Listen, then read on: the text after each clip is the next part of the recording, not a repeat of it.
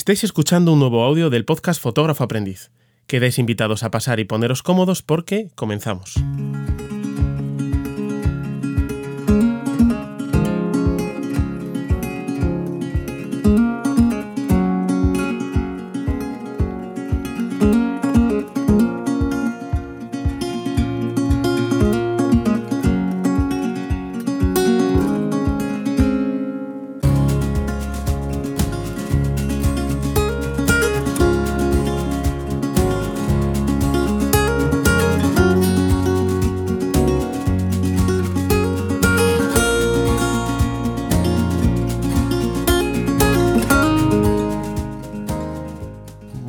Siempre y en primer lugar, pues me gustaría daros la bienvenida. Eh, yo soy Gonzalo Lozano y para mí es un placer eh, estar a este lado del micrófono un día más.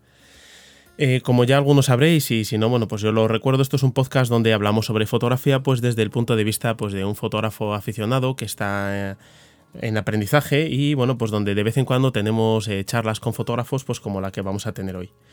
Si os está gustando el contenido, pues os recuerdo que os podéis suscribir desde la aplicación donde lo escuchéis, pues para que recibir las notificaciones cuando haya contenido nuevo.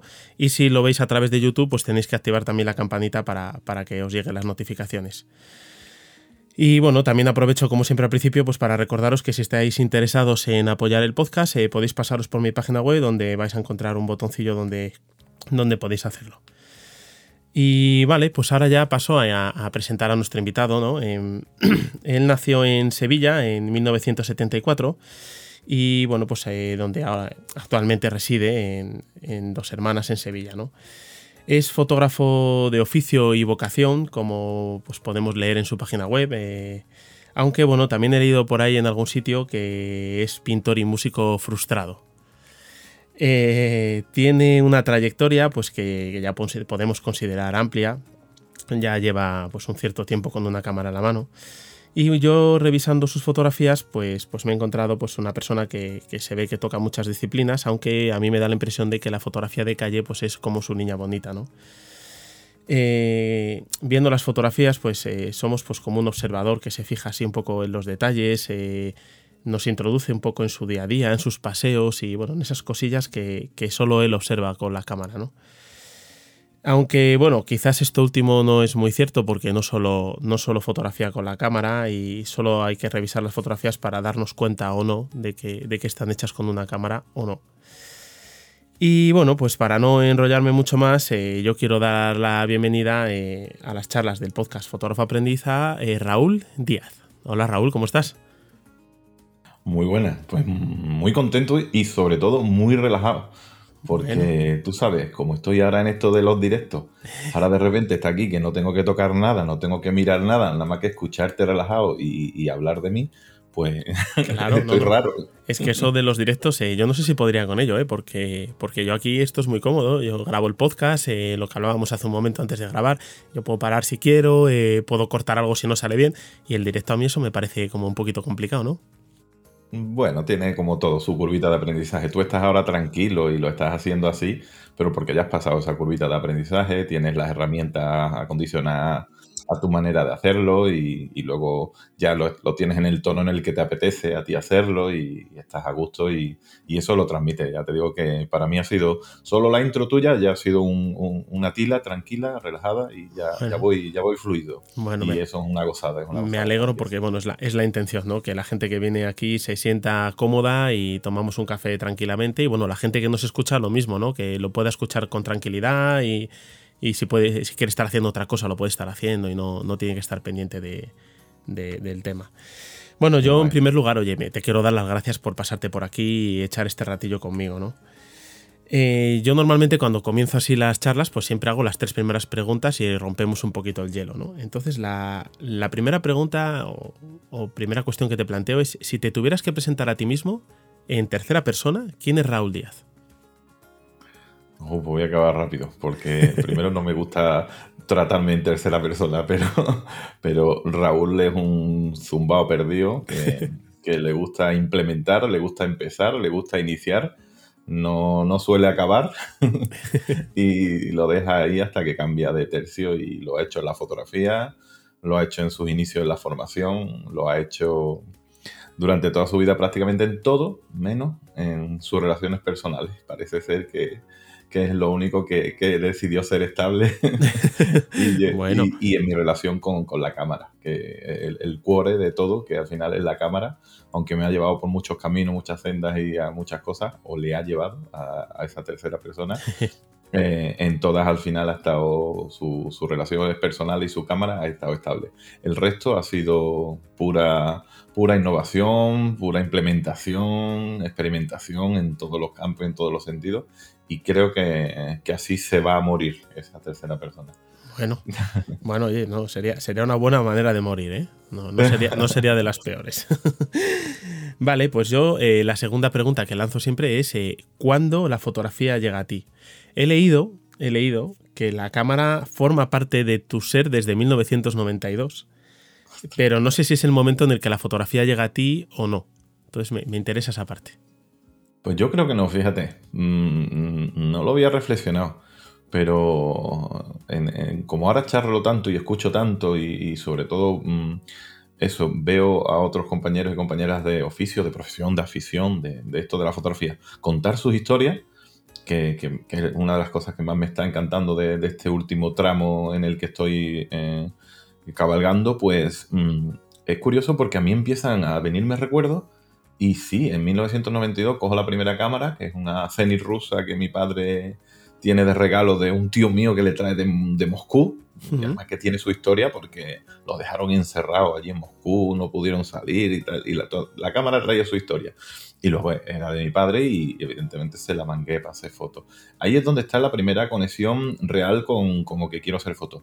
Pero antes yo había, había tenido mm, relaciones con la Polaroid, había hmm. tenido relaciones con, con la foto familiar, con quitar la cámara siempre a la gente. Recuerdo una Pocket de 110 milímetros de carrete que también le quitaba al familiar que tuviera y le agotaba el carrete yo. O sea que empiezo a, escuchando las historias de, otra, de otros inicios, empecé a recordar que, que a mí siempre me, desde chiquitito, tenía inquietud por, por, por la cámara porque de hecho era el que acababa las Polaroid, el que acababa los carretes y el que mangaba todo lo que... Pero como soy como soy, pues no prestaba atención, lo hacía de forma impulsiva, pero recuerdo todos esos momentos con muchísimo cariño. Y recuerdo las fotos que tomaba y, muchas veces me he planteado ir al rescate de, de, todas ellas porque al final pues son mis primeras fotos, las primeras que hice.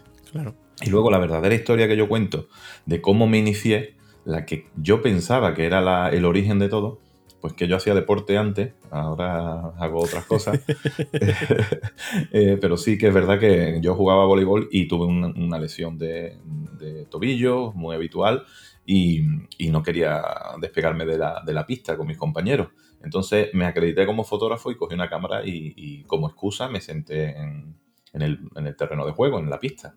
Y tuve tal sensación y fue tan agradable eh, eso de estar ahí, en primera línea, totalmente anónimo, sin ser el protagonista de la acción, pero disfrutar de primera persona desde cerca, que ahí es donde verdaderamente yo sentí la llamada y dije, ostras, pues yo quiero estar en competiciones, quiero estar en conciertos, quiero estar en, sitios privilegiados con mi cámara de forma anónima y, disfrutar de ella. Y ahí es donde yo recuerdo que, verdaderamente tuve esa conexión. Bueno, oye, no, ya, decía, bueno, había leído que, formas de, o sea, que la cámara forma parte de ti desde el 92, pero evidentemente esto te tiene que venir de antes, está, está clarísimo. Seguro, seguro. vale, y yo por último ya suelo preguntar, eh, que es lo único que suelo dirigir sobre técnica, es eh, ¿qué equipo utilizas, utilizas actualmente?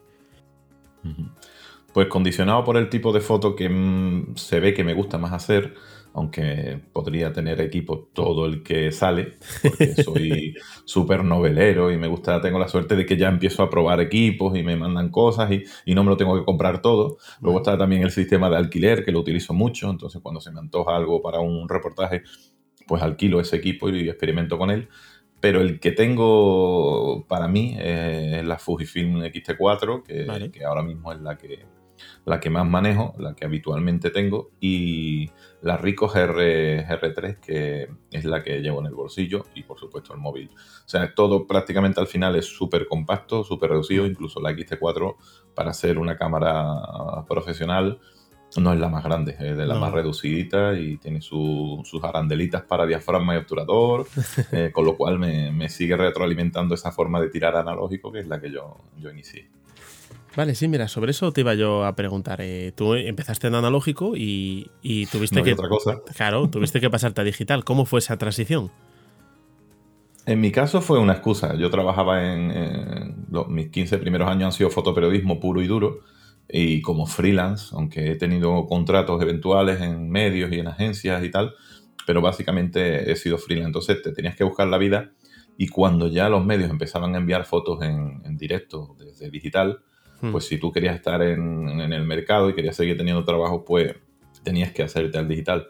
Claro, era inaccesible. Eh, la transición fue para un bolsillo de autónomo, era algo inaccesible. Estamos hablando de que había cámaras que valían fortunas que, solo los medios podían tener una, y los grandes medios, no todos los medios. Entonces yo lo antes que pude, pues me, compré una compacta digital de las primeras que salieron, entonces iba en analógico a fotografiar el trabajo, pero intentaba hacer todo lo que pudiera con la compacta para enviar pronto y que me compraran las fotos. Entonces yo recuerdo una primera Nikon Coolpix, que era una, cámara que se giraba, que daba un archivo de un mega ruinoso y que con una mala conexión a móvil, que también era otra, la transmisión, pues conseguía, conseguía mandar algo que parecía un archivo digital que daba para, no para una portada, pero si la noticia que tenía que cubrir era estática o era algo testimonial o era pues con esa cámara digital podía engañar al medio y podía engañar al lector y, mandar esa foto de forma digital. Pero luego me iba rápido a revelar el carrete al cuore del trabajo por si me pedían algo más que lo tuvieran del analógico bien escaneado.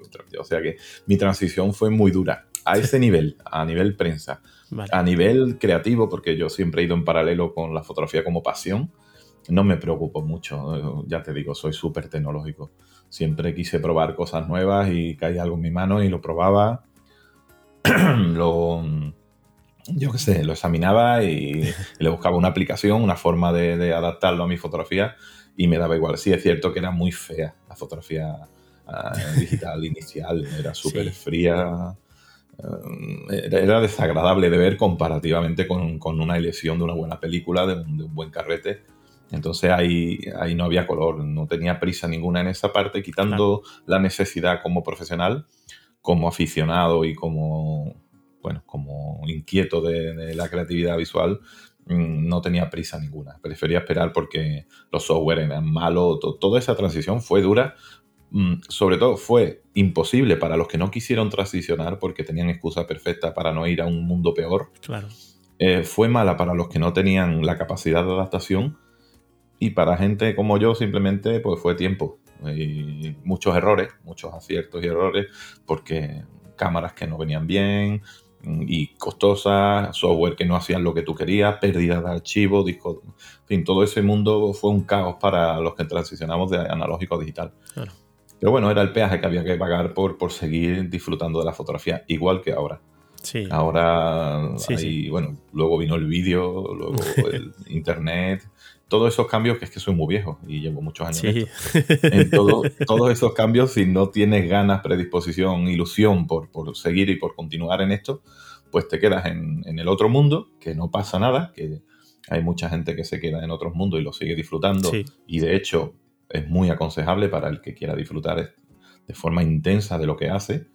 Pero para los que lo que disfrutamos es de estos vaivenes, y de estos cambios de ritmo, y ahí es donde nos sentimos con ese acicate para ilusionarse de nuevo y renovarse y tal, pues te montas en el barco y lloras el día que te toca llorar y sonríes el día que te toca sonreír. Claro, bueno, hay gente que, está comparando ahora el, la transición esta de la reflex a la, a la sin espejo con, el analógico al digital y yo creo que me parece una exageración tremenda. a mi punto de vista, vamos.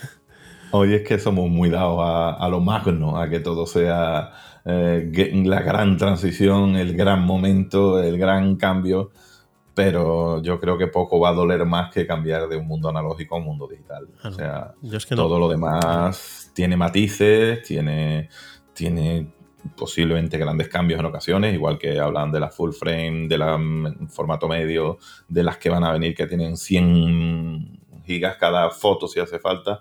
Todo eso significa que tienes que cambiar de equipo, que tienes que cambiar de ordenadores, que tienes que cambiar de concepto de tirar. No, no puedes tirar ráfagas de 15 fotos con 100 megas cada foto.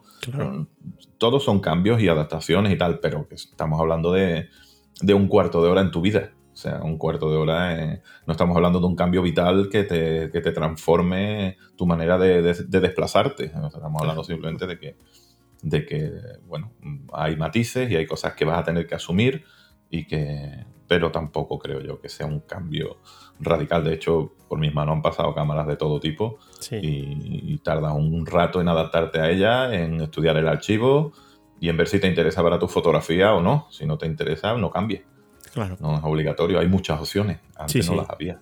Sí, sí, no. A ver, ahora mismo el de hace, pues eso, de hace 15 o 20 años para acá es que el mundo en digital ha cambiado muchísimo. O sea, ya no solo las cámaras, el mundo tecnológico. Ahora mismo hay una multitud de opciones que, puedes encontrar sin, sin, mayor problema. Y, lo mejor, Gonzalo, lo mejor es que todas son buenas. Claro, no, no, Es que antes podías eh, equivocarte de, de inversión y haber ido encima una que era mala. Hoy día, con, por suerte, las analíticas que hay, la información que hay y lo rápido que va todo, ya tienes posibilidad o incluso puedes probarla. Antes no se, no se podía. Eh, me remito antes para que veáis que, los cambios sí eran peligrosos y, ahora son un, simple esfuerzo. Un simple esfuerzo. Oye, ¿y echas algo de menos el analógico o echas algo del analógico de menos? Eh, pues mira, lo que, lo que potencio en mis cursos, por ejemplo, que, es la reflexión. Vale. Hoy día mm, vamos con un ímpetu que, hasta cuando sacamos el móvil no, mm, hacemos 100 fotos de, tu hijo bajando un escalón. O sea, y dices tú, no te podías haber parado un poco, esperar que la luz le incidiera en la cara y, y que, el, escalón lo tuviera bajando ya de verdad, no es impulsivo, Es impulsivo, porque yo, yo personalmente, o sea, yo cojo el teléfono y le hago una foto a mi hijo y no le hago nada, le hago tres. Y, luego, claro, cuando vuelvo otra vez a la biblioteca, digo, pero yo para qué le hice tres fotos de lo mismo. Si es que además las tres han sido casi en ráfaga, que, son las tres iguales. ¿Y para qué di tres veces a disparar? Que era por, por si una salía mal, hice tres. no sé, no sé. E, esa parte sí la he hecho de menos que, mm, a mí me gustaría seguir siendo tan reflexivo, seguir teniendo la necesidad de pausarme ante cada disparo y, no lo consigo la mayor parte de las veces. Casi siempre exprimo al máximo los recursos que tiene la tecnología y la técnica a mi favor. Entonces, mm, no siempre es fotografía deportiva, no siempre es el gesto único de un político y no siempre es el último beso que se van a dar esa noche la pareja. Entonces, eh, pero uno lo tira así. Uno cuando, cuando encuadra, sí le parece momento único todo. Y, y, entonces echo de menos que por necesidad, pues no seamos más reflexivos. Antes era por necesidad porque tenías 36 disparos o 24 en, un, en una película y, y sabías que si no cambiabas en el momento oportuno te podías comer fotos, entonces ibas preveyendo mucho en qué momento voy a cambiar la película, espérate, ahora no, voy a terminar de hacer esta secuencia y luego, y luego lo cambio. Entonces, esa parte sí la he hecho un poquito de menos.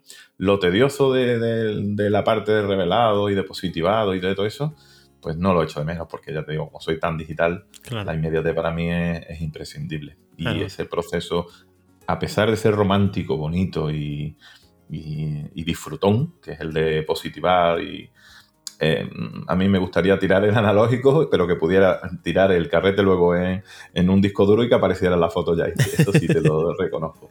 En formato analógico y con su grano y con su olor si quieres, pero que no me costara trabajo. Ahí me he puesto un poco más flojo porque necesito ya la inmediatez. A mí me gusta descargar al momento.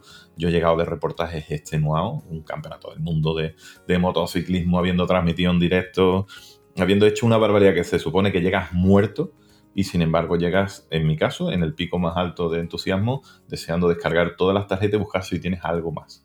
Algo interesante, algo que recuerdas que hiciste y quieres verlo, a ver si es lo que tú viste en su momento y ha quedado como tú querías. Y luego ya haces la copia de seguridad y cuando te das cuenta dices, es que somos unos ansiosos de la inmediatez y de dejarlo todo ordenado. En mi caso, que además soy un obseso de la productividad y de la gestión, pues me, me, empiezo a organizar ya las carpetas de archivo, la copia de seguridad y entonces cuando duermo tranquilo. Claro. Y eso es una ruina. Eso antes. Hombre, tú tirabas tres fotos en un carrete un día tres al día siguiente, el carrete estaba ahí en su cámara, el resto del tiempo era para vivir.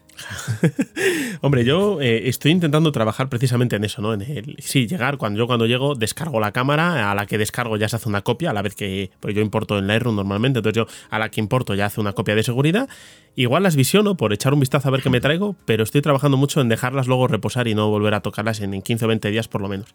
Porque me pasaba lo que tú dices, era, era una tras de otra y venga y venga y no. Así no se puede vivir. Se puede. No se puede vivir.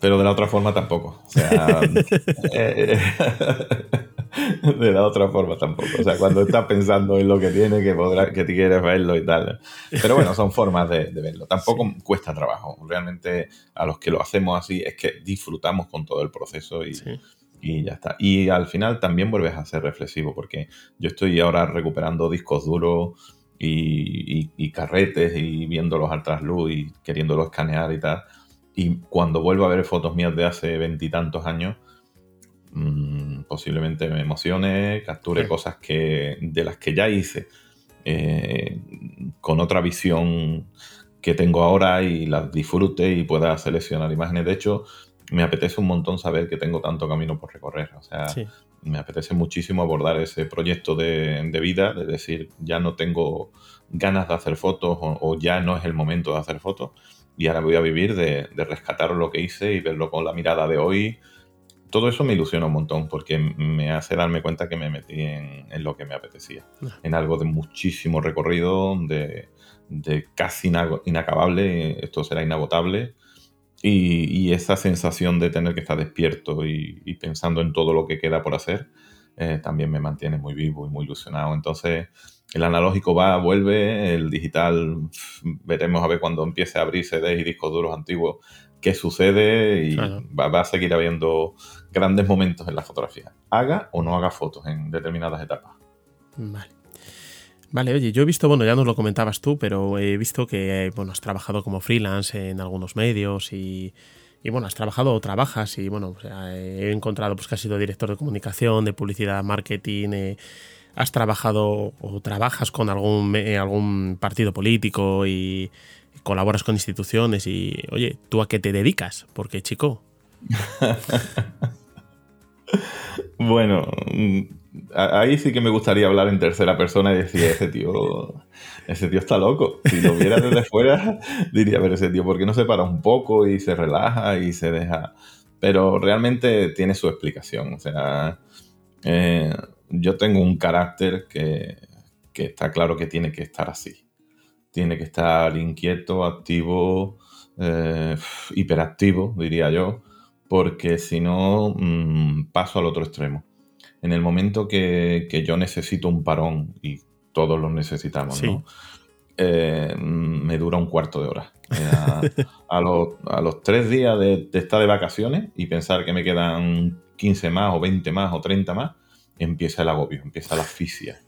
Yo no puedo estar así, o sea, y tengo la suerte también de que disfruto mucho de mi familia, trabajo casi todo en casa, sí. eh, a un, a un, hijo de 16 años prácticamente encima, desde el inicio hasta ahora, y también pues comparto la vida familiar con la misma mujer desde hace muchos años, con lo cual no es que no necesitemos tiempo, pero no necesitamos tanto y el que estamos lo aprovechamos muy bien. Entonces, dispongo de mucho tiempo. La gente es que el problema muchas veces no ha gestionado bien su tiempo y tiene mucha deuda y tiene mucha necesidad de estar en todos sitios. Yo no tengo la necesidad de estar en todos los que tú has mencionado. Todos son etapas, eh, son rachas o son momentos determinados del año o de, o, de los dos años o de los tres años que, que le toque vivir esa etapa. Entonces, luego no las abandono, no las termino de abandonar, siempre mantengo esa conexión, eventualmente vuelvo a cada una de ellas. La formación, para mí, por ejemplo, que es una de, mis principales eh, fuentes de ingreso, sí. ni, siquiera la formación es, eh, semanal ni, ni, siquiera mensual. Eh, también es eventual. Tengo cursos particulares personalizados, tengo cursos de grupo reducido o doy cursos en, escuelas o en instituciones pero no tengo, no soy profesor de la escuela tal y voy de 8 a 2. Eh, con los reportajes lo mismo, soy súper selectivo. Antes, eh, por desgracia, pues te tenías que comer un presupuesto que te llegaba cerrado. Oye, necesitamos un fotógrafo para el evento tal, internacional, mundial y tal, y tenemos mil euros. Y yo decía, pues correo a la basura, tengo la suerte de tener otra posibilidad de, ingreso Eh, entonces, ahora me pongo más selectivo. Pues si entra una boda, tiene que ser una boda que encaje con mi forma de trabajar, con mi presupuesto y con mis necesidades. Que puede ir apoyado con mi segundo fotógrafo o en algunos casos soy yo el segundo fotógrafo. Entonces, hago muchas cosas, pero todas están ya muy encasilladitas. Todas están muy encasilladitas. Entonces, me puedo permitir variar y luego aquello de no tengas todos los huevos en la misma canasta. Claro en mi caso lo llevo a rajatabla. Yo ya he tenido esa situación y he pasado miedo como, como, como fotógrafo, como profesional de cualquier medio, el hecho de saber que un cliente te cierra el kiosco y tú te vas a tomar por saco, eso, esa sensación no, la, no la quería volver a tener. Entonces a mí, aunque suene un poco prepotente, en cierto modo me da exactamente igual que se me cierre un kiosco, porque he desarrollado la capacidad de sobrevivir y em, empiezo a abrir otro. Tendré la paciencia para esperar a que tenga rentabilidad, que tenga interés, a que tenga repercusión y entonces lo trabajo. Entonces es todo lo contrario a la prepotencia, es supervivencia, o sea, es, a lo que he aprendido después de casi 30 años.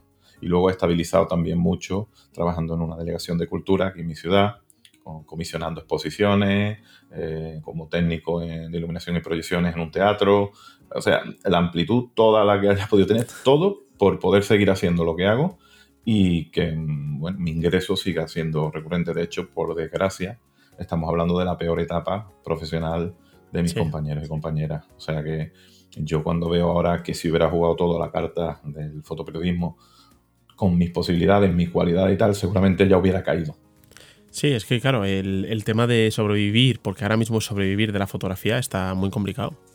Claro muy, muy complicado. Es que ya no solo el fotoperiodismo, es que incluso el que sobrevivía de social, de bodas y todo, todo. Yo hablo en general de la cámara. está muy, muy hay, muy hay muy buenos profesionales que han sabido adaptarse, han tenido suerte, han tenido mucho trabajo y constancia y siguen teniendo un hueco y ganando muchísimo dinero. Y yo que me alegro, hmm. pero la gran mayoría eh, no tienen la capacidad o no han tenido la capacidad de, bueno, de mantenerse vivos y incluso los que estaban estables con solvencia, sus empresas han caído. O sea que es, muy duro hablar de esto. Y, en mi caso, pues, mm, ya te digo, si tenía que diseñarme la web y no tenía presupuesto, por eso digo que es algo de la prepotencia absoluta, es todo lo contrario, pues tenía que aprender a diseñar mi web, a, gestionar mi, contenido diario y acababa convirtiéndolo pues en un servicio a, fotógrafo. Y, al final pues asesorías, consultorías, em, lo que un compañero o compañera necesitara y yo ya lo hubieran dado, pues lo ponía a, su disposición y, y evidentemente pues lo cobraba y o, cubría pues la ausencia de un reportaje que no me estaba saliendo. Y, ese un poco es el, triángulo en el que me muevo o el vértigo en el que me muevo, que desde fuera pues puede parecer que, es una locura, pero lo llevo con toda naturalidad porque es supervivencia. Claro, claro, claro, claro. Vale, oye, bueno, voy a, voy a ir dirigiendo, cambiando un poco el tema y voy a pasarme por, tu página web, ¿no? Eh, yo estuve ahí echando un vistacillo y, y bueno, lo primero que me encontré es esa foto que abre la, web, eh, que es la, esta foto que es eh, del señorín este, que sale todo rojo, sale el hombre y de repente ves un tono azul y ¡pum! una mano. Y, es que es brutal, me, dejó brutal esa foto, me gustó mucho.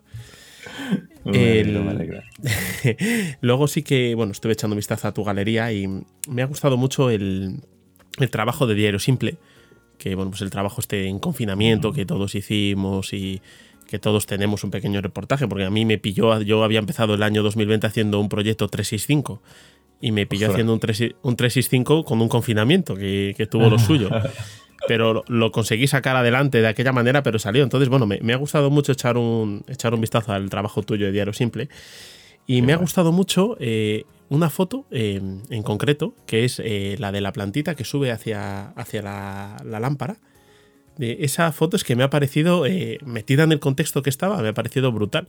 O sea, eh, igual no es la más técnica ni, la que más pensaste, no lo sé, pero, pero a mí es la que, dentro del contexto, la que más impacta. La plantita intentando buscar la luz encerrada en casa, eh, no sé, a mí me gustó mucho.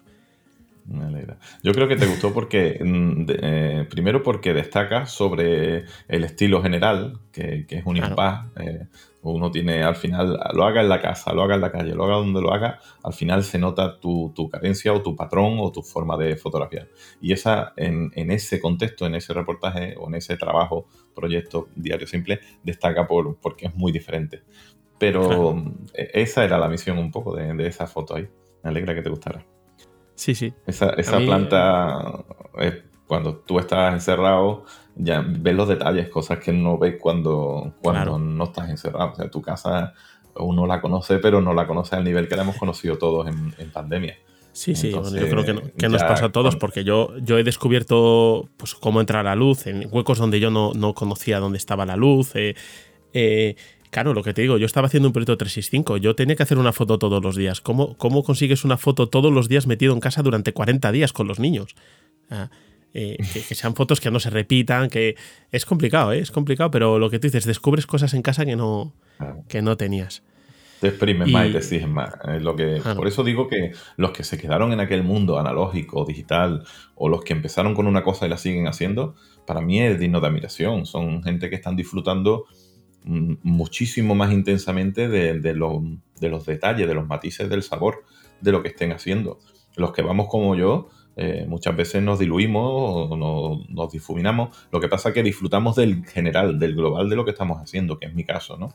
Pero yo envidio mucho a esa gente que, a lo mejor que lo confinen y lo dejen en, un frasco pequeñito, eh, eh, son gente que van a sacarle una esencia a ese frasco que, los demás no somos capaces de hacer. sí, sí, no, son mundos muy diferentes, pero que seguro que hay gente que ha disfrutado, no del confinamiento en sí, pero, pero sí de, exprimir su fotografía eh, con condicionante, con ese hándicap de, la movilidad. Sí, sí, no, veré, hay gente que, solo le hace falta precisamente eso, el tiempo y un sitio cerrado para decir yo me centro en esto y sacan auténticas maravillas, eso es una pasada. Vale, pues me voy a ir un poquito ahora hacia Twitch porque bueno, yo te he encontrado en Twitch, ¿vale? A mí eh, tengo que decir que Twitch no es una plataforma que me guste en absoluto, pero no me gusta porque no tengo tiempo. O sea, mm, literalmente no tengo tiempo para perder o, gastar o emplear en estar delante del ordenador viendo pues, vídeos, viendo cosas, no, no me da la vida. O sea, así como utilizando una frase que, es común en un grupo en el que estamos, no me da la vida. Eh, entonces, eh, yo prefiero el formato audio, pues como este que, estamos, que estamos haciendo, eh, porque bueno, pues me permite escucharlo sin tener que estar a, la pantalla. Pero bueno, eh, lo primero, mencionando el tema de Twitch, quería darte la enhorabuena porque recientemente has llegado a los mil seguidores. Qué locura, sí, sí. Por ahí, por ahí. locura para mí, hay gente que con mil seguidores, pero en mi caso, yo estoy flipando yo estoy flipando de que estemos hablando de Twitch estando yo aquí. O sea, que hace 8 o 10 meses yo no sabía lo que era Twitch. O sea que... Sí, lo, he visto porque he visto que la primera emisión la hiciste en abril del 21, o sea que no hace un año todavía. y, otro experimento. Bueno, claro. Eh, entonces, mira, la primera pregunta que yo te iba a hacer sobre Twitch es: ¿por qué Twitch? Es que, es que así en general soy yo. O sea, me, me, me, va, me van a descubrir, los que no me conozcan me van a descubrir, que son la gran mayoría, me van a descubrir rápido. Es que ese soy yo. O sea, mm, yo quiero, quiero hacer un podcast desde hace. Yo hacía un programa de radio para hablar de fotografía. Y a mí me pasaba al contrario que, a ti. Yo cuando tenía que explicar el trabajo de un autor o la fotografía de un autor o autora, pues mm, me frustraba porque no podía mostrarlas en antena. Entonces, eh, me lo pasaba genial porque además era un programa en Canal Sur con, con gente de del humor y gente con, muchas capacidades y era una sesión chulísima y, de hecho tenía repercusión y el feedback era potente.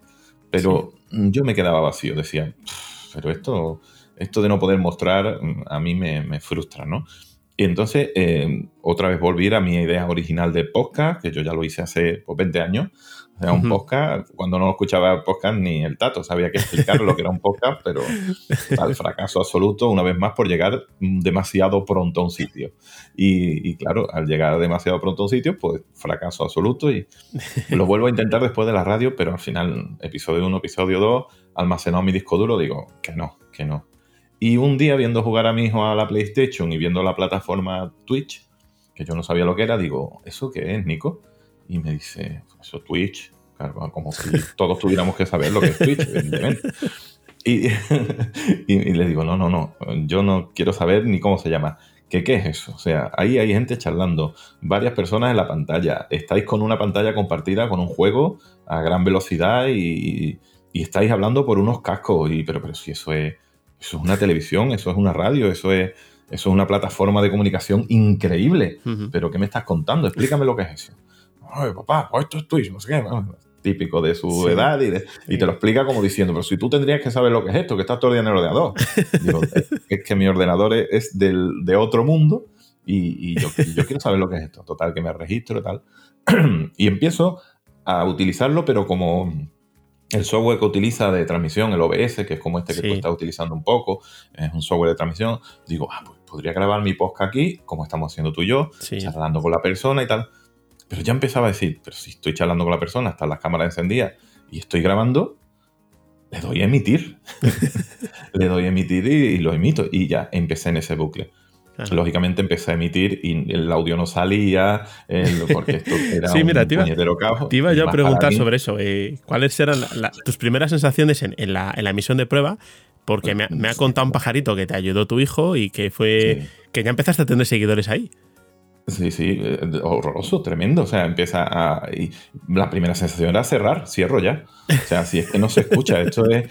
Esto está llegando gente, me están preguntando por el chat. O sea, el pico de tensión para los que somos mm, no nativos y no naturales en esta manera de comunicarse, para mí era una irresponsabilidad estar emitiendo sin, sin estar todo ok. O sea, y, y ellos, eso le das aquí, sale no sé qué. Ahí, mira, ahí te está hablando alguien. ¿Pero qué me está hablando? ¿Alguien? es, que yo, es que yo no puedo estar aquí con la cara puesta, que están esperando que cuente todo el guion que tengo aquí de fotografía, de autores, de no sé qué. Y, para que tú tranquilo, que eso no pasa nada. Que, ¿Cómo no va a pasar nada no hablarle a la gente? No, o sea, para haberlo dejado, pero en el primer Twitch. Pero bueno, como soy así de cabezón, pues hubo una segunda y ya sonaba las cosas y ya interactuaba con el chat y, me picó el gusanillo. Y hubo una tercera. Y a partir de ahí, como que dices tú, ostras tú, que, esto sigue costando trabajo, ahora quiero cambiar el diseño, ahora quiero...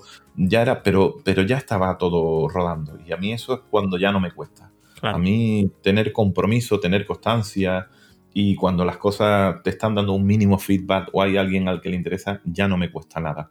Ahí ya puedo pasar los picos de estrés y los supero, soy paciente, soy constante y así, así, así, en ocho meses, pues ha tenido la suerte de que se ha convertido en un, foro atractivo para que mm. fotógrafo y fotógrafa a nivel nacional y ya empiezo a, disfrutar de compañeros y compañeras de otros sitios, de otros lugares de, de España, fuera de España, pues oye, se está convirtiendo en lo que estoy haciendo ahora mismo contigo.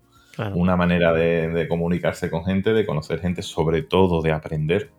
O sea, mm. no te puedes imaginar. Ayer me decía uno por Instagram, felicidades, tengo la suerte de que me pasa, no mucho. por, el, por el Twitch, por el canal, por lo que estás haciendo con las fotos. Y si yo estoy haciendo lo mismo que tú.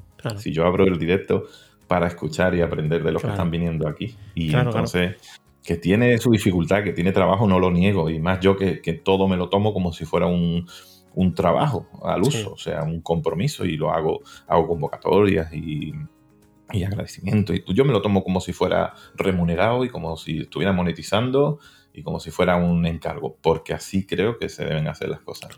Y que también creo que es lo que está haciendo que, tenga repercusión, que la gente ve que no, no estamos jugando a las maquinitas en Twitch, la gente, La gente no, no, sabe valorar el trabajo que hay detrás, porque yo, por ejemplo, grabo entrevistas, pero yo para grabar esta entrevista contigo, ayer he empleado casi dos horas en prepararme un guion.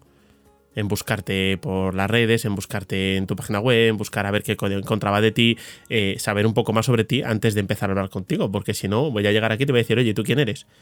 Y tú dirás, este chaval, ¿para qué me ha llamado a mí? y eso la gente no, lo valora, no, no, no, es que no lo valore, es que no sabe el trabajo que, hay detrás de, trabajo así, vamos. Yo quiero pensar que sí, porque mira, Gonzalo, yo mm, evidentemente acepté tu invitación porque hay una conexión que es la fotografía y, y por, bueno, al final tienes ahí ya una trayectoria que demuestra constancia y yo quiero pensar eh, que aunque no nos conociéramos, Mm, ya empezamos a entender lo que son cosas realizadas con esfuerzo, con cariño, con, trabajo, con dedicación. Yo quiero pensar que ya ese tiempo ha pasado y por lo menos los que mm, nos movamos entre nosotros que cada vez somos más hmm. en un sector tan, tan reducido como es la fotografía, que al final no, eso estirpa a la gente que no valora mm, eso, porque ya la fotografía bien hecha cuesta trabajo. Comunicar sobre fotografía o transmitir cuesta trabajo. Mantenerse en este oficio, profesión, o mantenerse mucho tiempo en esta afición y hacer una fotografía coherente también lleva mucho trabajo. Entonces, los que estamos aquí sí sabemos que, que, todo tiene esfuerzo y valoramos lo que hacen los demás y nos apoyamos. Entonces, yo creo que el éxito de esta, en mi caso, ¿no? De esta comunidad de Twitch y de Discord y, y de esto que está creciendo, que me está ampliando todavía mucho más el recorrido y que nos está conectando, interconectando a muchos y muchas de, la fotografía como nexo, yo creo que sí, sí estamos disfrutando de, los demás y poniéndolo en su sitio porque sabemos que tiene fuerza y valor. Y los demás, pues, si no les gusta la fotografía o si les gusta solo para pasar mm, de puntillas por ella, eh, no van a terminar eh, quedándose y, y, se van a, y van a dejar de molestar y de, y de ocuparnos con sus pamplinas y, de, y al final nos quedaremos nosotros. Que será un grupo reducido que posiblemente no sirva para mucho, pero a nosotros nos sirve y, yo me quedo con eso. Sí que sirve, sí. Es lo que yo te comentaba. Yo, por ejemplo, yo empecé a grabar eh, podcast por, por, hablar de fotografía, ¿no? Y luego empecé a, lo que son las entrevistas, realmente porque a mí lo que me interesaba era conocer a otros fotógrafos, conocer de dónde vienen, por qué hacen fotos, eh, cómo se han formado. O sea, esas cosas que, que es lo que yo me llevo y, lo grabo en formato podcast pues para compartirlo con los demás y que esa gente que lo escucha se lo pueda llevar también. Si les interesa, lo escucharán y si no, pues dejarán de escucharlo y se irán a otro sitio o a un canal de Twitch o lo que sea. ¿Sabes? Pero, pero yo la idea principal mía cuando hago entrevistas es conocer a los fotógrafos y llevarme eso en el camino. Pues no es, no es poco, no es poco. Ya te digo, yo hago los lunes una revista sí. que, que, vienen varios y, en serio, es que se echa un rato increíble, siempre salen temas interesantes, siempre te llevas algo anotado y, siempre disfrutas del, rato, del directo. Y como tú bien dices, el formato puede ser que haya gente que no vea los lunes la revista y se vea las entrevistas y ese día que no viene a mi revista pues está escuchando tu podcast. Y puede ser que un día no le interese yo, que estoy aquí en tu podcast hoy, pues no lo escucha y se va ese día a escuchar el canal de otra persona o el podcast de otra persona y, y, eso no nos tiene que parar, todo lo contrario, nos tiene que motivar y mientras más seamos, no nos olvidemos de esto. Yo siempre pongo la, analogía de, los bares. O sea, muchas veces hablas con, los dueños de los bares y, pues no, que me quiere abrir aquí una cafetería ahora al lado y no quiere, quiere abrir ahora otro, otro bar aquí, pero si es una plaza llena de bares, es una plaza llena de gente. Una plaza con un bar va a haber 50 personas. Sí, sí, tal cual. No lo olvidemos. Pues si en la fotografía empezamos todos a hacer canales de Twitch, podcast, de diferentes disciplinas, de diferentes calidades, con diferentes formas de hacerlo y de comunicar y de... Eh, la gente va a venir a consumir fotografía. Sí, sí. Y unos días van a estar contigo, otros días conmigo, otros días con otro, porque eso es lo más maravilloso de esto. Y al final tú vas a tener tu huequecito.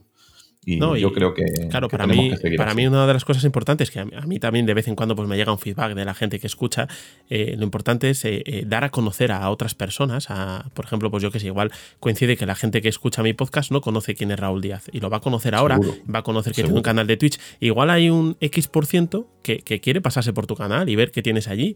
Y, bueno, pues eso lo que hace es expandir el mundo de la fotografía. Efectivamente. No tengan la menor duda de que esto es largo recorrido y va a ser así y dejémonos de competencias y dejémonos de, de esas cosas que hay en, otras en otras parcelas de la vida que para mí en fotografía debería de sobrar. Sí, sí, sí. Porque además no somos nadie, ni individualmente, ni siquiera la propia fotografía es nada a nivel vital. para nosotros sí, para, para mí es la vida, pero que para el resto del mundo la fotografía es es nada. Entonces, ah. dejemos eh, esos egos y esas cosas. Además, es algo que, a los fotógrafos se nos suele olvidar mucho, que al final la fotografía es un mundo muy chiquitito dentro de una bañera muy grande. O sea, que nos parece a nosotros que, es todo el mundo que hay alrededor, pero no es así. O sea, es todo lo contrario. Pero todo el mundo hace fotos, todo el mundo hace, ya, ya, pero que no le presta atención. O sea, hace fotos porque es una manera hoy día de, comunicarse y de, y de, bueno, el WhatsApp todos los días estás enviando imágenes y no, no todas las imágenes son coherentes. Y, las redes sociales están llenas de imágenes y no todas tienen sentido y ni tienen una intención. Y la fotografía de la que nosotros hablamos tiene intención, tiene técnica, tiene emociones, tiene muchas cosas. y eso se ha quedado para muy poca gente a nivel mundial. Sí, sí, sí. Vale, eh, comentabas tú que en Twitch eh, podemos encontrar los lunes, emites eh, la revista, que no sé lo que es, porque yo no lo he visto. O sea, soy así, te, estoy entrevistando, pero yo no me he pasado, he visto un pequeño avance de, lo que haces, pero cuéntanos tú de qué va. Bueno, tú no te preocupes que ya habiéndole dedicado dos horas a investigarme, ya me parece que has invertido muchísimo tiempo en, mi pues persona. así que... te prometo que han sido más de dos horas. Ya, porque es que te habré vuelto loco y habré, dicho, pero este de, con este de qué hablamos. si no, no, ya, no te preocupes porque te lo explico gustosamente. La revista es simplemente que eh, yo abrí el podcast, para mí sigue siendo un podcast. Es, que, es, que, de hecho, no, no será la única vez que lo llame podcast. Yo, yo abro los directos con intención de entrevistar, como tú, y, de, de seguir esas conexiones que yo tengo la suerte de tener con muy buenos fotógrafos y fotógrafos de los que se pueden vender y que son buenos comunicadores, pues hacer las entrevistas y por ahí empiezo. Pero se me empieza a acumular el trabajo, se me empieza a, a convocar gente, a decir me paso de nuevo y cuando tú quieras volvemos a hablar y y se me acumulan las nuevas con las que pretendo, con las que quieren repetir y con que yo tengo ganas de charlar y hacer esos directos, pues, eh, multipersonales, ¿no? Sí. Entonces, mm, me invento el formato revista, que es que no es un one-to-one, no soy yo entrevistando a alguien, sino que ya puede aparecer más gente con, temas dispares. Le doy formato de revista y lo hacemos los lunes. Entonces, hay veces que nos, nos juntamos 3, 4, 10 o 15 y todos hablando pues, de forma muy respetuosa, organizada y con diferentes opiniones y puntos de vista sobre temas candentes de la fotografía. Entonces, eh, el formato revista básicamente es eso. Ah, de ahí salen artículos, de ahí salen listados de libros, de ahí salen debates sobre eh, motivos fotográficos o, o reflexiones fotográficas. Y entonces, pues se me ocurrió ponerle el formato revista porque era otra de mis 547.442 frustraciones que era una revista de fotografía. Sí, a ver, yo sí que he visto pequeños trozos y, bueno, pues te he visto alguna vez pues, con Leire Chazarra o te he visto con, eh, no sé, con Laina o, con Eduardo Acosta, o, sea... Y, bueno, la verdad es que, esos pequeños trozos que yo he visto, porque yo no los he visto enteros, pero, pero es que hay mucho, es que simplemente estar un rato charlando con Leire sobre, sobre libros ya es la leche. Ya, eso es la leche. es que mira, el, tema del tiempo que se dedica muchas veces cuando ah, ya no me cuesta, ¿vale? Porque ya hay referentes, ya puedo invitarlos a que vean el contenido que se ha creado, que está archivado en YouTube, aunque en Twitch se emite y todo mm, lo hago en Twitch, pero al final eso expira y caduca, el formato de Twitch hace que desaparezcan. Entonces yo abro un canal de YouTube que no tenía, no he tenido nunca la inquietud de tener y lo dejo ahí almacenado, ¿no? Para que no se pierda, ¿no? Entonces, eh, cuando yo al principio convocaba y le tenía que reservar a la gente, pues mm, un par de horas y, tú, y tú decías, hostia, que estoy llamando a no sé quién y diciéndole que me dé dos horas de su tiempo. Y, que me parece una, barbaridad. Pero es que Twitch tiene un formato interactivo, con el chat en directo y con la participación de gente. Y yo mismo, que además soy una persona que, que bueno, intenta que, que, el tiempo ahí cunda y haya contenido y haya material, que las dos horas se pasan volando. No hay nadie que no haya entrado en los más de 80 directos que tengo. Nadie que haya entrado que no me haya dicho, Raúl, se me ha pasado volando. Sí. Y eso no es ni mérito mío, ni, ni bueno, ni, ni está establecido. Simplemente es que la fórmula, el formato en el que se transmite y se desarrolla la inercia, en mi canal y con mi forma, es un, segundo, es que, es que se pasa volado. Claro. Entonces, claro, mm, mm, con el tiempo ya puedo justificarme. Al principio, no. Y luego el tema está en que Twitch, eh, para habilitarte herramientas y para dejarte posición, y para, tendrías que consumir no dos horas. Tendrías que estar, ten en cuenta que esto está hecho para que niños que están jugando 4, 5, 6 o 24 horas a un juego, que se salen y entra otro y el otro se conecta con el otro, esté horas de consumo de la plataforma. Entonces, yo soy nada para Twitch. Con dos horas un lunes y dos horas en una entrevista entre semanas, Twitch a mí no me echa de milagro por falta de consumo de la plataforma. Ya. Pero, claro, eso en nuestro mundo, en el mundo de la fotografía o en el mundo de las personas en las que tú tienes que reservar dos horas, es mucho tiempo. Sí. Pero, ya te digo, se, queda en nada. En ¿eh? esa revista, bueno, y si encima es el formato revista, yo las corto porque me he comprometido a cortarlas. Y porque mi obsesión a la gestión del tiempo y a la productividad, pues me bloquea dos horas de calendario y son las que voy a usar. Ya. Pero mm, desde que quedan 15 minutos está la gente en el chat preguntando, diciendo, no, espérate, no, no vayas a dejar ir a este invitado sin preguntarle, con tal de que nos vayamos a tres o a cuatro. sí, sí. Y seguramente que un porcentaje de los que estamos ahí nos quedaríamos. Sí, sí, puede, porque puede ser, no lo claro. notamos. Pero entonces, igual que las entrevistas las cierro en hora y media, por ejemplo, Claro. si se alarga dos horas no pasa nada y en alguna ocasión el invitado me ha dicho, no, espérate, espérate, no, no me cuelgues todavía que voy a contar porque ahora que me he acordado tal, y yo diciéndole al invitado, pero si es que hay que irse. O sea, que, que hace, Claro. en la convocatoria me dijiste dos horas, es una locura y ahora me estás diciendo que espere. Entonces, ese es normal. Ya. Lo que yo aconsejo a, a gente que, como tú, pues, no dispone de tanto tiempo porque tienes que generar tu propio contenido, consumir el de otro, más tu trabajo, más tu vida, ¿qué es lo que hago yo, por ejemplo? Pues que mm, me lo enseñó un amigo, Salvador Moreno, que es un, un amigo que me dice, yo no voy a escuchar tu Twitch en mi vida, que lo sepas. Pero en YouTube, cuando estoy fregando, cocinando o haciendo cosas, me lo pongo de fondo en plan eh, podcast. Entonces, hay veces que me he llegado a escuchar un programa directo entero y hay veces que me he tenido que sentar porque era interesante para verlo y hay veces pues que en las dos horas he ido cogiendo cachitos mientras iba haciendo cosas y, y lo he disfrutado de fondo. Y se han ido pasando 20 minutos, luego lo he apagado y he seguido por donde iba. Entonces, cada uno pues lo, lo utiliza en el formato que cree oportuno y al final pues yo creo que eso es, es lo más chulo de todo esto porque sí es verdad que como tú bien dices, hay gente que suelta un contenido muy interesante y que parece que no, pero hay que llevárselo puesto. Sí, sí, hay que sí. extraerlos de, de los varios directos, como en tu caso. Eh, el que escuche este podcast de hoy, pues no le va a interesar entero, seguro. Primero porque soy yo, segundo porque hay verborrea por ilimitada. Pero bueno, si se lleva algo puesto, pues esa es la inversión Bueno. en tiempo que tiene que Tú tranquilo que el que escucha aquí el podcast, perdona que el que escucha aquí el podcast ya está acostumbrado a, a que los podcasts se, se extiendan, sobre todo la- Sí. las entrevistas, porque, a ver, yo, lo que te decía, yo preparo las entrevistas y me llamo tiempo de prepararlas por lo que tú estás contando, ¿no? A mí eh, me sabe mal que, que el que viene aquí me está regalando su tiempo, que es una cosa muy cara de regalar. Entonces, eh, me gusta tener un pequeño estudio previo de, de qué vamos a hablar para, para llenar el contenido y que la persona que viene, como tú en este caso, no diga he perdido dos horas de mi vida hablando con este chaval. ¿sabes? Entonces, Darlo por hecho que ya sabía que no las iba a perder porque me apetecía mucho charlar contigo, pero además, desde el principio te lo he dicho, en mi caso es que estoy como que estoy por, por abrir otro ordenador y haciendo cosas mientras hablo contigo porque estoy tan a gusto que, que no estoy haciendo nada, no llevo, no llevo el chat, no tengo que llevar mil cosas. Es que estoy, después de 10 meses, me parece el momento más relajado en- delante de una cámara que he pasado en 10 meses. bueno, me, alegro, me alegro, porque a ver, ya te decía yo que, que la intención es un poco esa también y, y yo me consta que la gente o la mayoría de gente que escucha el podcast lo hace mientras está haciendo otras tareas. Ah, Con sus cascos y tal. Entonces, este tipo de, de conversaciones así tan, tan pausadas y tal, a la gente le, le gusta o es lo que viene buscando aquí. Entonces, bueno.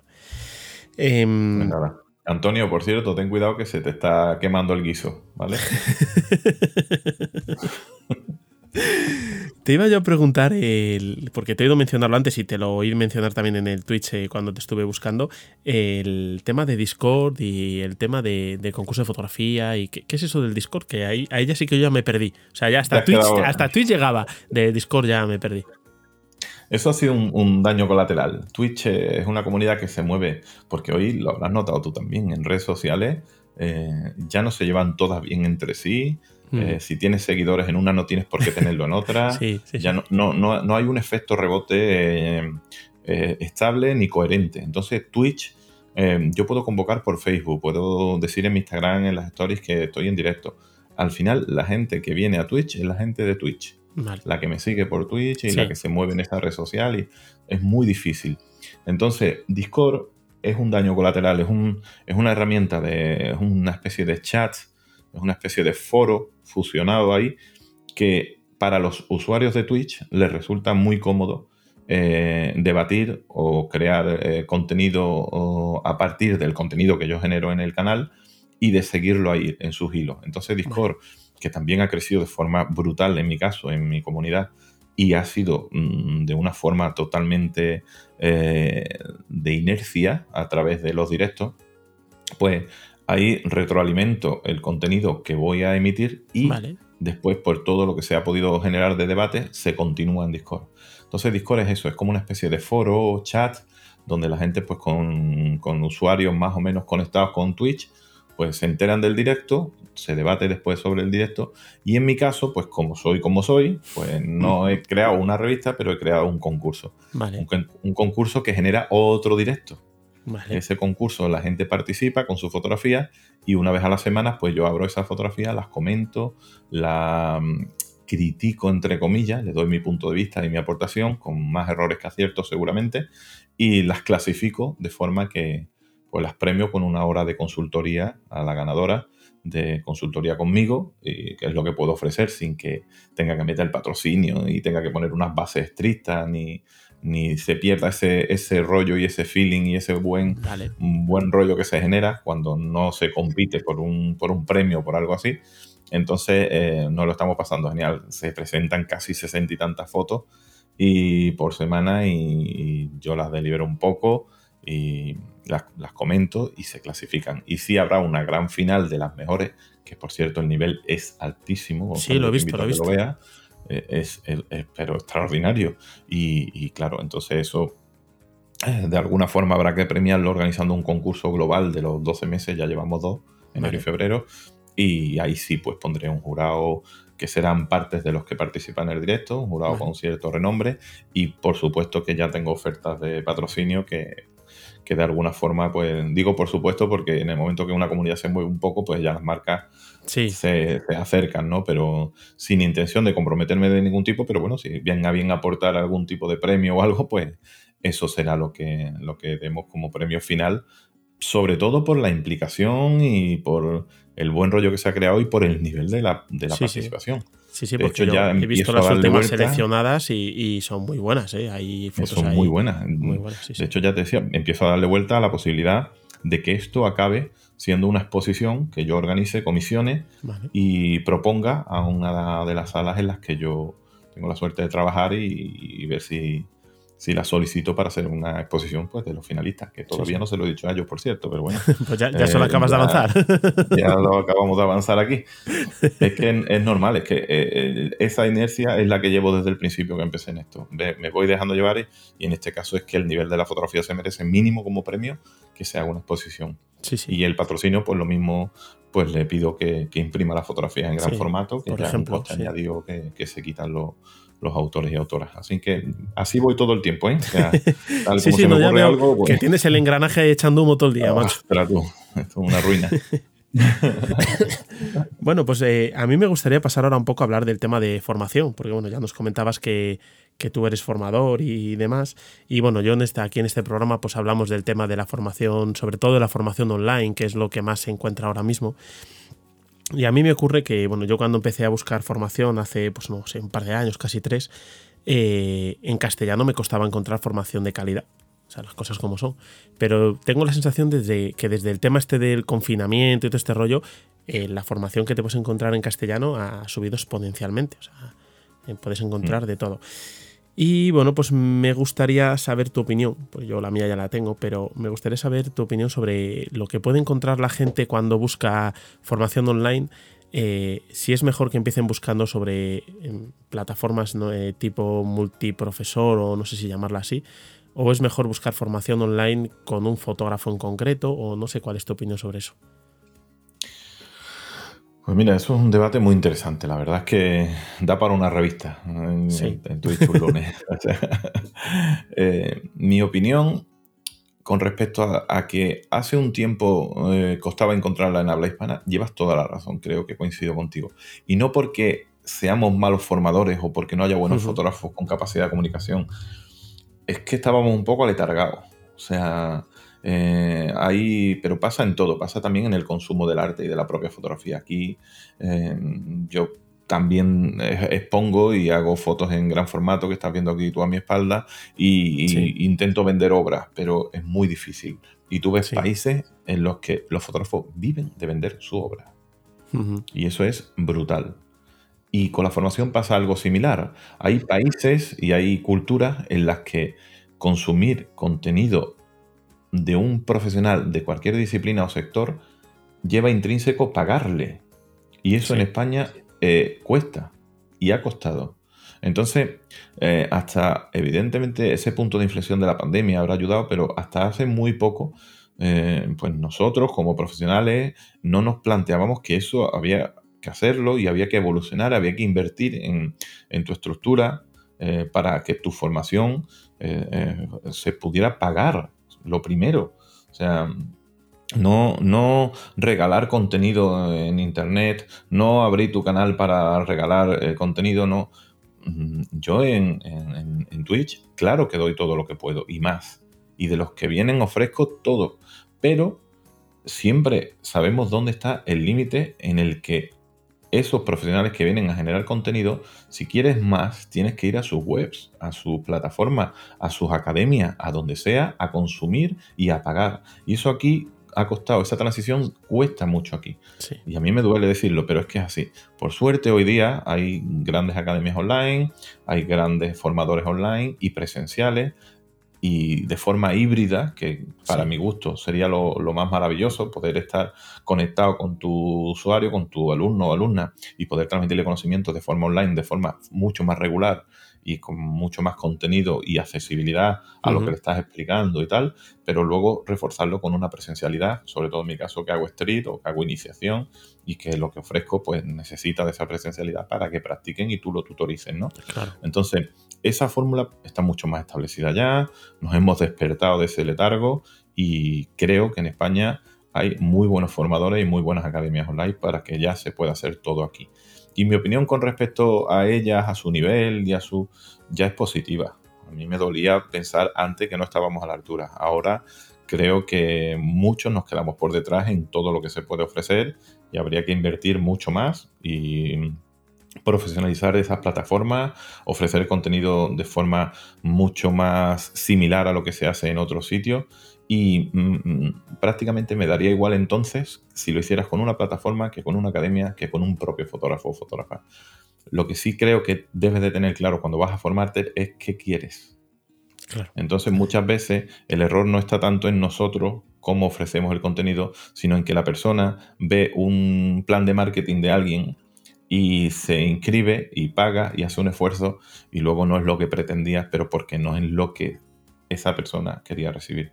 Y entonces vienen pues opiniones negativas de la formación, de su docente o de su academia. Entonces eh, creo que también, igual que he criticado y creo que, que positivamente he construido la evolución de lo que nosotros tenemos que hacer como docentes y como, como formadores, también creo que mm, como usuarios debemos ser más sosegados, debemos dejarnos llevar menos por el impulso, por el CTA, por el call to action de, una academia o de un buen fotógrafo o de una buena fotógrafa que tenga el marketing elevado a la enésima potencia. Y debemos de investigar qué queremos aprender, quién nos lo ofrece o qué nos lo ofrece, qué plataforma, e intentar acertar el tiro lo máximo posible para que el retorno sea interesante. Claro, claro, es que el problema está muchas veces en que pues, los usuarios de, plataformas, los, fotógrafos aficionados que, comienzan o que comenzamos y que empezamos a buscar formación, tampoco sabemos por dónde empezar a buscar. O sea, realmente eh, yo empecé, como mucha gente, eh, buscando formación sobre edición de fotografía. O sea, yo no sabía exponer en manual, pero yo buscaba cómo editar las fotos. O sea, y yo creo que eso le ha pasado a mucha gente. Y, igual pues será un poco también de falta de, encontrarte un, programa que te diga, mira, deberías de comenzar por aquí, seguir por aquí y hacer esto otro después. No buscar la formación así al tuntún a ver dónde la encuentras. Claro. Yo ahí, mira, mm, creo que, que realmente las academias pueden ser un buen inicio, siempre porque te van a dar una visión un poco más global de la fotografía, de las disciplinas que hay, y hoy las hay muy buenas. Entonces, aunque yo doy un curso de iniciación y muchos compañeros damos curso de iniciación y evidentemente va en contra, entre comillas, de lo que vendemos también, pero mm, nosotros siempre aportamos un poquito más en la dirección en la que nos gusta ir.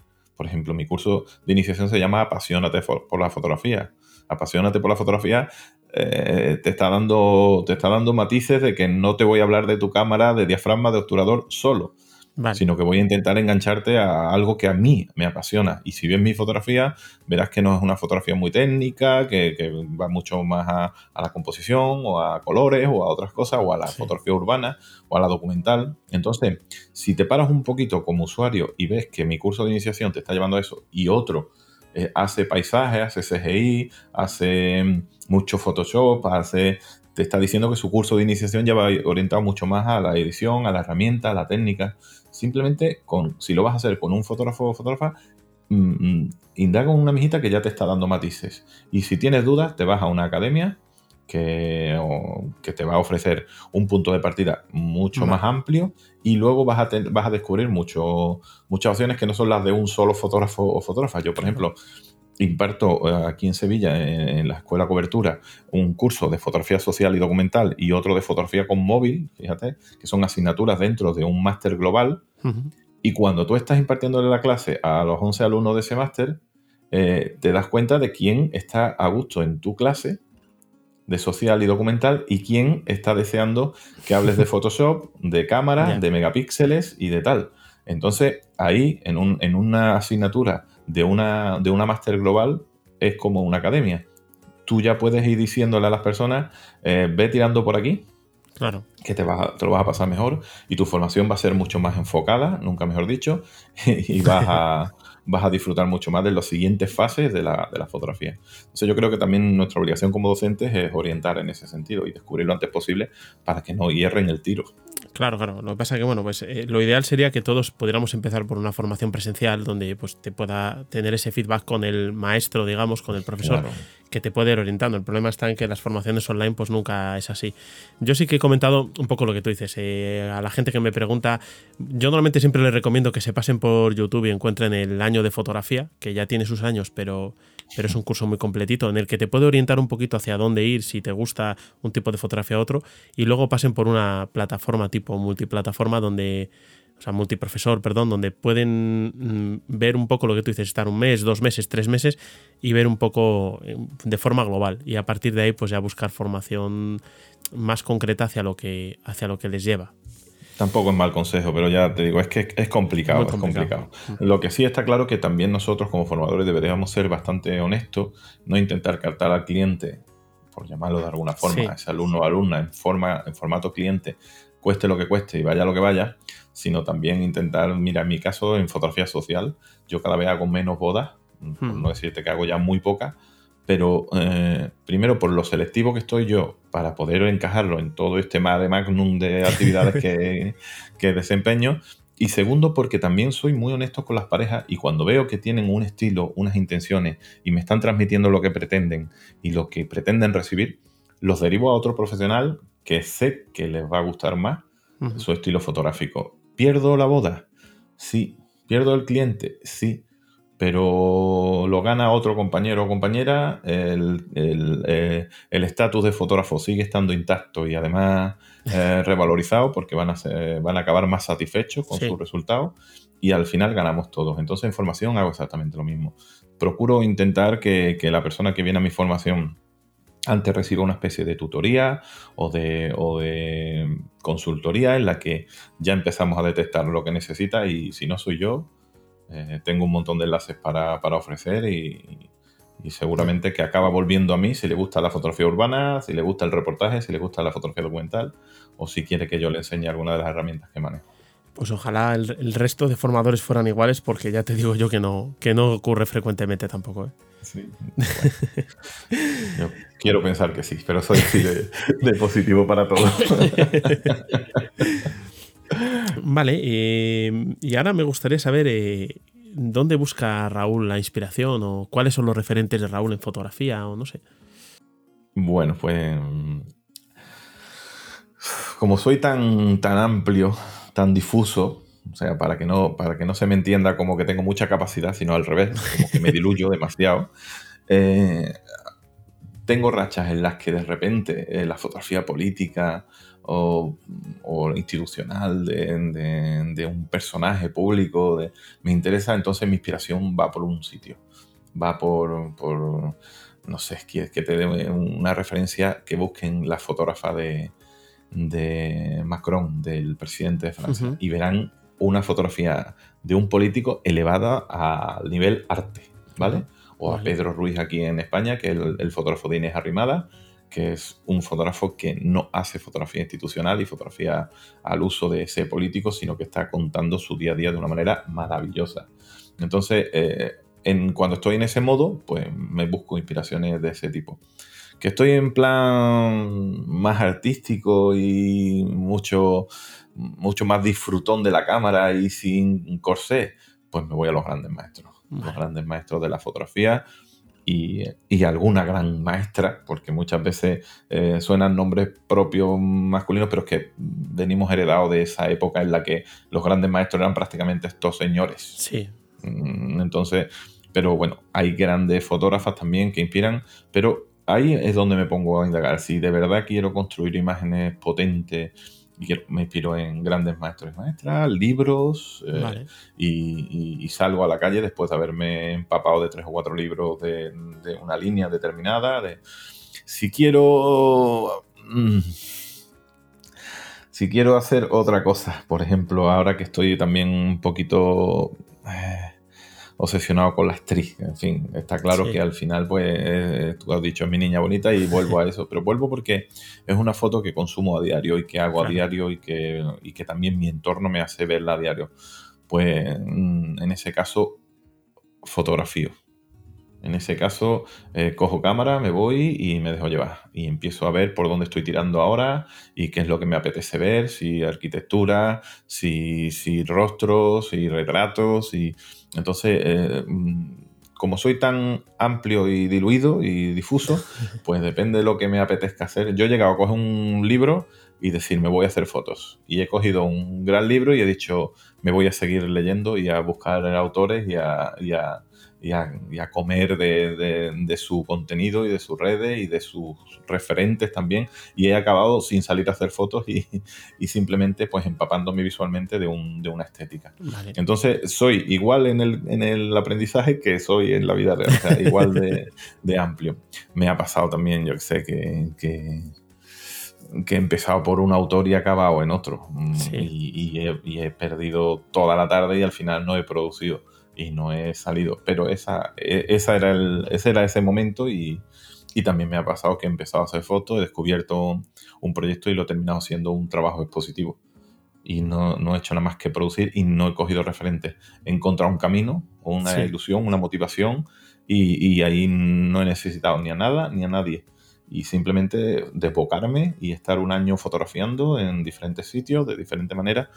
Entonces, no, no tengo al uso un tampoco, igual que en, todo, no tengo al uso un, patrón en el que te pueda decir, mm, mm, eh, tengo, si hablamos de Saul Later, eh, evidentemente te digo que sí, si hablamos, ahora he estado viendo Gary Winogrand en, Barcelona y, yo quiero ser Gary Winogrand toda mi vida, pero es porque soy así de intenso, o sea, eh, cuando tengo etapas de retrato institucional, cuando estoy produciendo a la vez que inspirándome y formándome y comprando libros de... Eh, es que me quiero quedar solo ahí y no quiero hacer nada más y, sus autores son referentes. Pero yo creo que va un poco intrínseco en mi personalidad, que soy así de, difuso y de amplio. Sí, bueno, a ver, yo aquí ya lo comentaba en alguna otra entrevista y lo sacó, yo creo que lo sacó a colación esta Irene, Irene Zótola, que tiene un libro llamado Ícaro, y bueno, estuvimos aquí charlando un poco sobre el libro. Y yo la preguntaba también sobre, sobre sus inspiraciones, sus referentes y tal. Y ella comentaba que no necesariamente ya busca las inspiraciones o los referentes en, libros de grandes autores, eh, pues en Leiter, o, sino que muchas veces igual era eh, estar por la calle y encontrarse una señora con un moño. Y eso ya le inspiraba para hacer una serie. Exacto. Por ejemplo, qué bueno, qué bueno. Pues me siento muy identificado también con ella porque ya te digo, hay veces que digo, evidentemente todo eso te viene de tu formación y de, tu, de, tus inspiraciones y te condiciona en cómo fotografías y cómo... Pero hay veces que eres muy nítido y muy fiel a ese patrón de inspiración y hay veces que por suerte se te ha ido la pinza en una línea y, te has puesto a hacer algo que ni tú sabías que, sabías hacer. Y evidentemente viene de algún sitio. No, sí, sí, está claro. Es imposible. Pero no me gusta ni, ni tener un listado de nombres, ni de referentes, ni de inspiración, porque eso es hoy, mañana tendré otros. Sí, sí, y, claro. y ni te cuento la suerte que estoy teniendo de conocer a noveles que aportan, yo ya puedo decir noveles porque soy mayor, y, y que aportan frescura y, y una visión muy, muy interesante y una despreocupación en su fotografía que me pueden inspirar más que incluso algún gran referente. Entonces estoy tan abierto a, a recibir eh, eh, formación y a recibir contenido y a recibir eh, inspiración que ya me cuesta decir de dónde viene y por qué lo que yo quiero hacer o a dónde voy. Vale. Oye, y si te pregunto por libros, ¿me sabes dar tres libros que te gusten? De fotografía, si puede ser.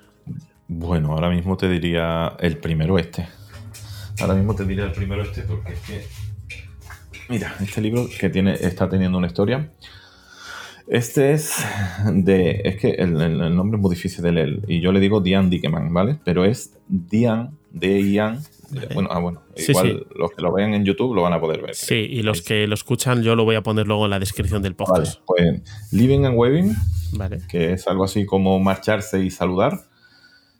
Ahora mismo, eh, no es que lo recomiende, es que, es que me ha hecho llorar. O sea, pero es que encima las conexiones están siendo brutales con este libro. Este Vale. libro, en uno de los directos, Eduardo Acosta lo, lo mencionó. Ujú. Y a mí la historia me, me capturó. Es la, es la historia de una, de una mujer que se despide de sus padres haciéndole una foto en su casa cada vez que lo- los visita. Y se lleva 27 años haciéndolo. Sin intención de proyecto, simplemente que ya crea la inercia y, y lo termina haciendo. Y es que me sigo emocionando. Y, y, mm, escuché el libro y me gustó. Pero es que luego Leire Chazarra, que ya la hemos mencionado un par de Sí. veces, que viene al canal con frecuencia, me lo regala. ¿vale? Vale. Ahí me lo regala. Por sorpresa me lo manda a casa. Ahora lo empiezo a ver y todavía me gusta más de lo que yo pensaba que me iba a gustar. Evidentemente, por reboto una story y su autora pues me devuelve el corazoncito y me da las gracias por, por haber publicado. Entonces, eh, cuando, cuando a una cosa física, simple y sencilla como un libro, le creas esa- ese vínculo emocional, pues Sí. si me preguntas ahora mismo cuál de los tres libros, este entra el primero. ¿Vale? Luego tengo un libro que se llama The Last Resort de Martin Parr. Vale. Oye, que también me, me pegó fuerte, ¿vale? Es un libro que, que también es una foto simple, eh, muy de Martin Parr, pero de una época en la que a mí personalmente me gustaba muchísimo más. Y, oye, ese libro también mm, lo veo Vale. y de repente pues mm, me entran ganas de fotografiar en esa línea a cosas muy parecidas a, a eso y, y, no sé, lo tengo, lo tengo grabado, lo, lo- lo he revisto, ¿no? Hay muchos libros que no, que no, que no reveo, que no Sí. que los tengo Sí, aquí, sí. que me gustaron mucho en su momento y que me parecen magníficos libros, pero es que no sé por qué a The Last Resort vuelvo. Y, y este, por ejemplo, pues el que te acabo de decir de, de Diane Dickeman, pues también me tiene grabado. Y luego hay otro que es reciente también, que lo recomendamos, que sé que no se va a poder comprar, pero, pero bueno, eh, me ha pegado una patada en el estómago muy grande y también es un libro muy sencillito, muy pequeño. Todos los que te estoy recomendando son libros eh, sin ostentación y sin ser grandes, grandes super libros, ¿vale? Que los hay y algunos de ellos tengo. Y es el Fuchina de David Salcedo. Vale, sí.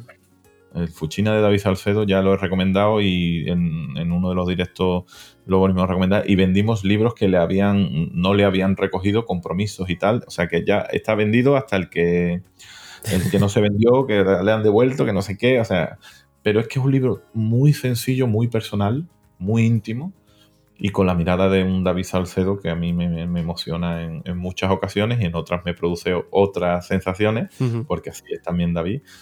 Y, y realmente, pues, ahora mismo entraría incluso en uno de los tres libros más, más recomendados que yo tendría. Por decirte algo también reciente, ¿vale? Y no recurrir a, a muchos que Vale. seguramente serán coincidentes con, con libros que ya te han mencionado otros en tu canal. Sí, no, no. A ver, realmente la verdad es que la gente que vais viniendo eh, soléis mencionar libros diferentes, no soléis solaparos. Es, es curioso y me viene muy bien porque yo de aquí voy sacando voy sacando luego bueno, para mi biblioteca, que cualquiera de mi mujer me va a echar de casa, pero yo voy, voy cada mes y pico, voy comprándome un libro y voy metiendo para la biblioteca, no sé. Ya te digo, cual- cualquier día pues, por suerte hay mucho. O sea, si, si no somos, eh, si no recomendamos los habituales que siguen siendo igual de buenos, hmm, eh, mm, hay por suerte muchos fotolibros y mucho buen fotolibro y entonces como somos disciplinas diferentes, caracteres diferentes y personas diferentes, pues por suerte eh, es amplio el catálogo, por suerte y por desgracia, porque claro, como ahora te lo quieras comprar todos los que te recomendamos, pues tienes un problema. Nada, ya te digo, al final termino emitiendo el podcast desde mi coche durmiendo con mis libros. Bueno, eh, vamos a pasar ahora, yo solo ya a ir, cuando vamos así ya finalizando, eh, a hacer unas preguntas rápidas, buscando pues unas respuestas rápidas, ¿no? a ver si me salen. Ay, sí, seguro que sí, hombre, son facilitas. Mira, eh, en primer lugar, dime una ciudad. Barcelona ahora. Barcelona. Vale, pues un rincón de Barcelona. es que la estoy descubriendo profundamente y te podría decir pero bueno, vamos a partir de. Para que veas que me cuesta, me cuesta descubrir, me cuesta hacer breve y rápido porque ciudades hay muchas y, Barcelona es ahora. Pero la estoy descubriendo, entonces todavía no tengo un sitio favorito. Vale. Bueno, pues te dejo decirme un sitio favorito, un rincón de Sevilla. Ah, de Sevilla. Que ahí seguro que sí conoces. El barrio Santa Cruz. Vale, lo conozco. Y me gusta mucho además. Eh, vale, dime una comida. Papa frita. Bueno. Y un lugar. Papa frita me da igual que con filete, con huevo, con papa frita. O sea, la papa frita en sí, para mí es más protagonista que todo lo que le ponga al lado. bueno, me lo apunto, me lo apunto. ¿Y ahora un lugar para perderse?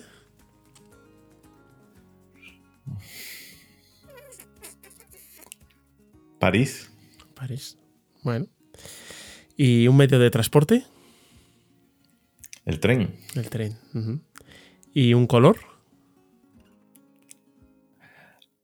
Ahora el verde. Vale. Sí, porque el, color, el color es algo que va cambiando también con el tiempo.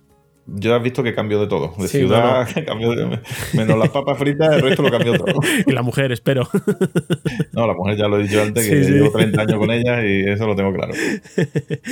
vale, y ahora vienen tres más complicadas. Eh, ¿Tu mayor defecto? Uno de ellos, ¿no? Pues. intenso. Intenso. Vale, ¿y tu mayor virtud? Paciente. Paciente, vale. Y ya, si pudieras salvar con alguien con quien, con quien no lo hayas hecho, ¿sería con?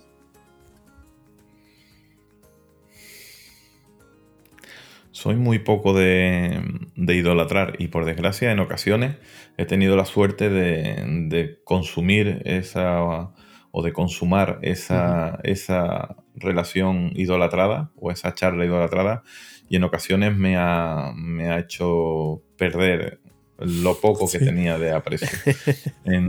pero sí es cierto que me gustaría hablar con el mí del futuro. Ajá para cortar un poco el camino y para equivocarme menos. Bueno, bueno, piensa que en la equivocación está el camino también. ya, pero ya cada vez se paga más cara. Cada vez se paga más cara, cada vez tiene uno menos tiempo y si puedo acortar, acorto.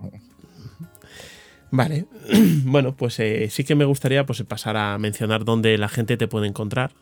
Eh, yo sé que te pueden encontrar en tu página web, en rauldiaz.es, pero si quieres mencionarnos tú dónde te pueden encontrar.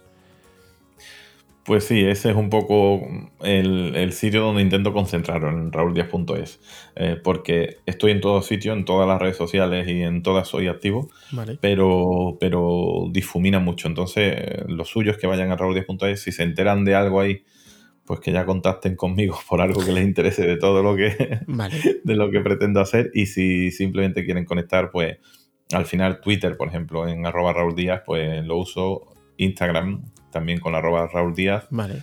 Ah, ahí te das cuenta que soy un oseso, porque ni guion bajo, ni año de nacimiento, ni número. o sea, tengo los arroba Raúl Díaz en, las principales redes sociales. Imagínate la, de. Y no, y no, tengo muchos seguidores, ni he estado nunca dándole mucho bombo, simplemente que, estoy metido en ese mundo de, la innovación y de, llegar pronto y primero, y al final eh, estoy en todos sitios, pero no es porque luego me dedique mucho a ello, simplemente porque me gusta que, cuando quieren contactar conmigo me encuentren. O sea que al final me encontráis. Los que podáis aún después de esta charla tener algún interés en Hombre, yo siempre recomiendo buscar a, la gente si tienen página web en su propia página web porque es el mejor sitio. O sea, ahí, te encuentran seguro al que sea. pero bueno. Totalmente. Bueno, Raúl, pues oye, está siendo un rato genial, pero yo creo que, mira, ya nos vamos acercando a la hora casi media, entonces yo creo que, lo suyo es que vayamos cerrando un poco, porque yo puedo estar aquí hablando contigo y nos pueden dar las mil, pero... Yo también, yo también, pero se va a aburrir la gente. Ya si acaso nos llamamos nosotros en otro momento y seguimos. vale, no sé si nos quieres dejar alguna reflexión final así antes de cerrar. Bueno, que disfrutéis de la vida, que disfrutéis de la fotografía y que, os dejéis de malos rollos, os dejéis de influenciar lo menos posible y seáis vosotros y vosotras mismas con la cámara y con la vida, porque hoy más que nunca nos estamos dando cuenta que, que se nos puede acabar en un ratito todo, o que nos pueden encerrar en un ratito, o que nos puede caer una guerra en un ratito, por como, como, está pasando en otras partes del mundo cada vez más cercanas.